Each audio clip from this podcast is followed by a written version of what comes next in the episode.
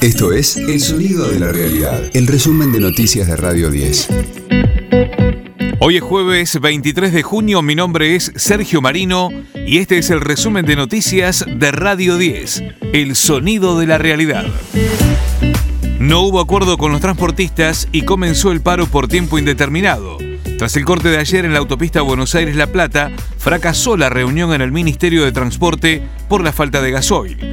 Los dirigentes se negaron a dialogar con funcionarios que estaban por debajo del ministro Alexis Guerrera además del cese de actividades, decidieron avanzar con los cortes, según indicó Adolfo Barja del gremio SUTAP. Hay que estar a las 5 de la mañana con los tractores acá en la regional de Avellaneda, porque vamos a organizar cortes. Nosotros no vamos a organizar los cortes que se va a hacer seguramente acá en la autopista, después se hará en la Lugones, y la gente de acá del doque se encarga de cortar todo lo que es el consorcio acá, va a cortar lo que es la entrada de Aesolgan, que es la comisaría, la ribera, van a cortar la destilería y nosotros nos vamos a abocar a los cortes de ruta.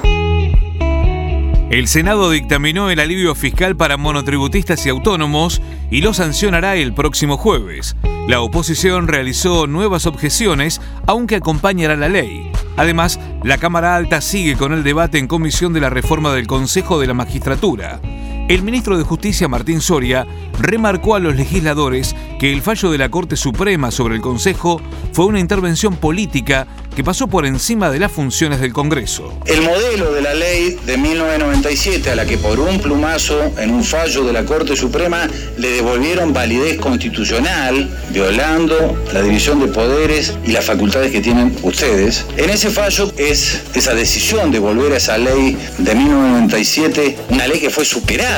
Es un modelo totalmente ineficiente. De lunes a viernes, desde las 20, escucha a Luciano Galende. 2022. En el regreso de Radio 10.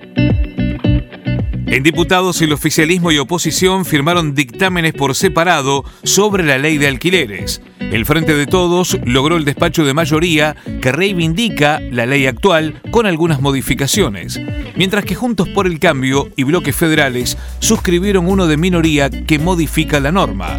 Este proyecto reduce de tres a dos años la duración mínima de los contratos y deja más espacio al acuerdo entre las partes.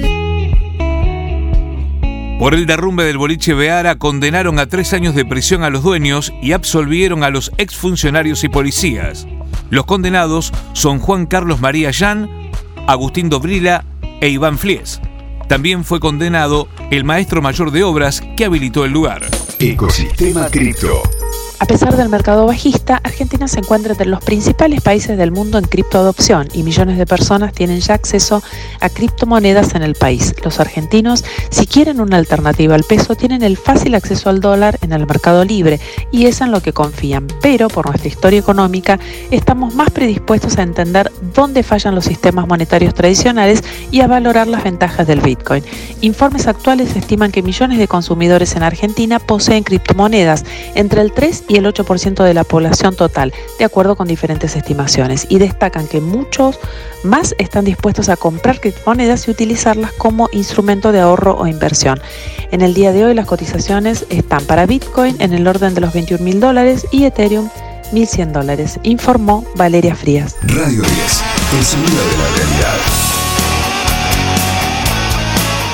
Airbag agotó tres Luna Park y tocará por primera vez en un estadio. La banda de los hermanos Ardelli vendió todas las localidades para los shows en el Luna y pasa a un escenario más grande.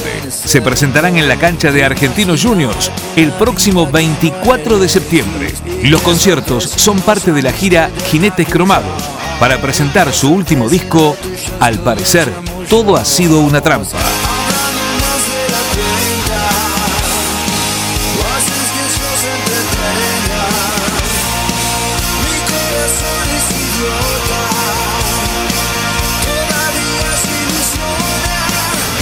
Las entradas para el recital en el Estadio Diego Maradona ya están disponibles. Este fue el diario del jueves 23 de junio de Radio 10, El Sonido de la Realidad.